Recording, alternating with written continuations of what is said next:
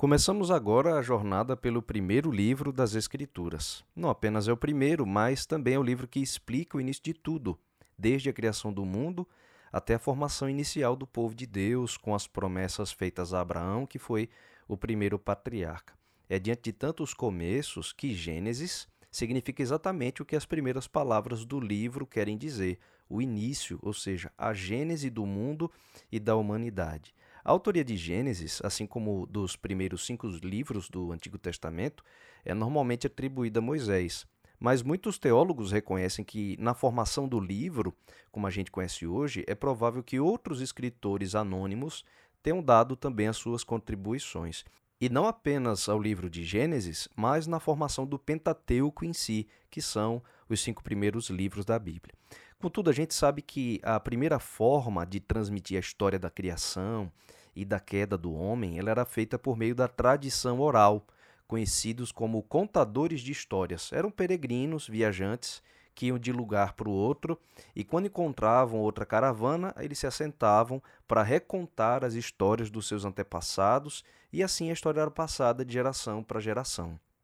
Assim foi o próprio Adão o primeiro a contar para os seus descendentes a história da criação, da sua queda, tudo aquilo que ele viveu, e esse relato foi passando pela tradição oral até que Moisés, inspirado pelo Espírito Santo, montou o relato escrito que a gente encontra hoje no livro de Gênesis. Moisés nos leva por uma viagem no tempo, até o período em que a Terra ela nem existia, para contar como a nossa história nesse mundo começou com essas famosas palavras: No princípio criou Deus os céus e a terra, como diz o primeiro verso. E os primeiros versos desse capítulo nos mostram que, no princípio, Deus deu origem a uma massa sem forma e sem vida no espaço. Diz assim os versos 1 e 2 ainda. A terra, porém, estava sem forma e vazia. Havia trevas sobre a face do abismo e o Espírito de Deus pairava por sobre as águas. E é a partir dessa matéria original, essa massa sem forma, que Gênesis inicia o relato da criação com a voz de Deus ecoando pelo espaço e dando ordens para que a matéria se concretizasse segundo o planejamento que havia na mente do Criador. Nesse relato, encontramos os sete atos criadores de Deus, cada um correspondente a um dia da criação e todos eles são permeados por uma conclusão do próprio Criador depois de cada etapa.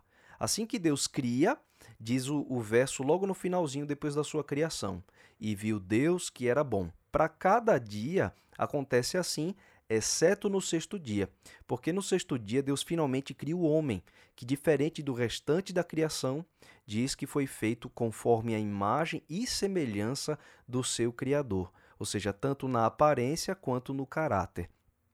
Então, encerrando o relato da criação até o sexto dia, conclui o Senhor: Viu Deus tudo quanto fizera, e eis que era muito bom. Então, agora não era apenas bom, quando Deus criou o homem, ele disse que foi muito bom. Foi a criação do homem que levou o seu Criador a enxergar o conjunto da sua obra como muito bom. Alguns detalhes a gente precisa considerar aqui. Observe que nós estamos no sexto dia da criação do mundo, ou seja, não havia pecado, não havia sombra nenhuma de maldade, tudo era perfeito, muito bom, exatamente como havia planejado o Criador. E foi assim, em meio à perfeição e ausência de pecado, que Deus ele deu três ordens ao ser humano quando o criou. A gente pode ver isso nos versos 28 e 29. Ele ordenou primeiro para que é, sejam férteis e se multipliquem, para que encham e governem a terra. É assim que diz a NVT, a nova versão transformadora. Então o homem deveria dominar, inclusive, sobre toda a criação. E é dominar no intuito de governá-la, de cuidar dela, né? E a última ordem foi que Deus havia lhe dado todas as plantas que nascem em toda a terra e que produzem sementes, e todas as árvores que dão frutos com sementes, e elas serviriam de alimento para o ser humano. Está no verso 29. Então, essas são as três instruções básicas para a vida do homem sobre a terra. A primeira inclui o sexo, para formar filhos, conforme a imagem que eles receberam de Deus. Diferente do que muitas pessoas pensam, o sexo, ao contrário de ser pecado, foi desde o princípio uma ordem de Deus para o ser humano. Ainda não havia pecado nenhum na terra e Deus havia ordenado como parte da nossa vida que o ser humano ele se multiplicasse. Isso é claro por meio da relação sexual. Então Deus criou tudo para ser para a gente uma bênção e fonte de felicidade. E o sexo é anterior até mesmo à entrada do pecado no mundo. O que aconteceu foi uma distorção para perverter a bênção do sexo em uma maldição, quando ele é praticado fora da ordem dada por Deus, como ele vai deixar muito claro no próximo capítulo. A segunda ordem de Deus se refere a que o ser humano governe a terra, dominando sobre toda a criação. Como o homem foi feito à semelhança de Deus, e homem aqui é um termo para é, implicar tanto o homem quanto a mulher, ele recebeu do Criador autoridade para ser o seu representante para o mundo. Então, o homem governaria o mundo no lugar de Deus. Nós fomos postos aqui como os grandes responsáveis pelo cuidado do planeta, em nome do nosso próprio Criador. Então, era nosso dever zelar pela criação, não explorando, mas o nosso domínio deveria ser um governo que representasse aquele que nos criou. E a terceira ordem de Deus foi específica sobre a alimentação do homem, tanto dos seus filhos quanto dos animais que eles iriam criar.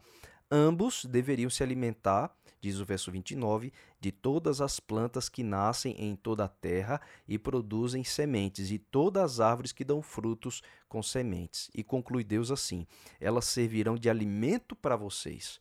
É incrível, mas o relato da criação nos diz com clareza que Deus criou o homem para ser vegetariano. Está na Bíblia, no primeiro capítulo da Bíblia. E, na verdade, faz todo sentido. Afinal, não deveria haver morte na terra. A morte, tanto do homem quanto dos animais, ela veio como uma consequência posterior ao pecado. Foi um dos efeitos danosos e colaterais de o homem ter se afastado do seu Criador. Deus é vida e a morte é o oposto dos seus planos para nós. Por isso, tanto homens como animais se alimentariam apenas dos vegetais que foram criados com esse propósito de servir de fonte de alimento. E é interessante como as pesquisas mais recentes têm mostrado o poder da alimentação vegetariana para a saúde, para a longevidade e para uma melhor qualidade de vida. Então, o princípio original de Deus é para que o ser humano ele seja, portanto, vegetariano. Então, agora o mundo estava completo recém-saído da mente de Deus para vir à realidade e devidamente instruído sobre o seu funcionamento. É lógico que a gente tem aqui em Gênesis apenas um relato muito sucinto, né? É óbvio que Deus deve ter dado muitas outras instruções para o ser humano, mas as mais básicas, em essência, foram registradas aqui no livro de Gênesis e são essas três, como vimos. E como diz Paulo, né? Deus ele consegue trazer existência às coisas que estavam na sua mente daquilo que não existia. Paulo em Romanos 4:17 diz que Deus ele chama à existência coisas que não existem como se existissem. Por exemplo, não havia luz em lugar nenhum, exceto na mente de Deus quando ele disse: "Haja luz". Então a realidade se dobrou à ordem do Criador e da mente de Deus veio à existência aquilo que só havia na sua vontade. O Senhor também é chamado de Criador porque Ele é o único que possui esse poder, o poder de conceber a existência qualquer coisa a partir do nada. Um outro detalhe muito interessante é o fato de que, ao dizer que criaria o homem, Deus se refere a si mesmo no plural. Observe em Gênesis que é dito assim, quando Deus vai criar: façamos o homem à nossa imagem, conforme a nossa semelhança. Observe que há mais de uma pessoa que compõe o Deus Criador.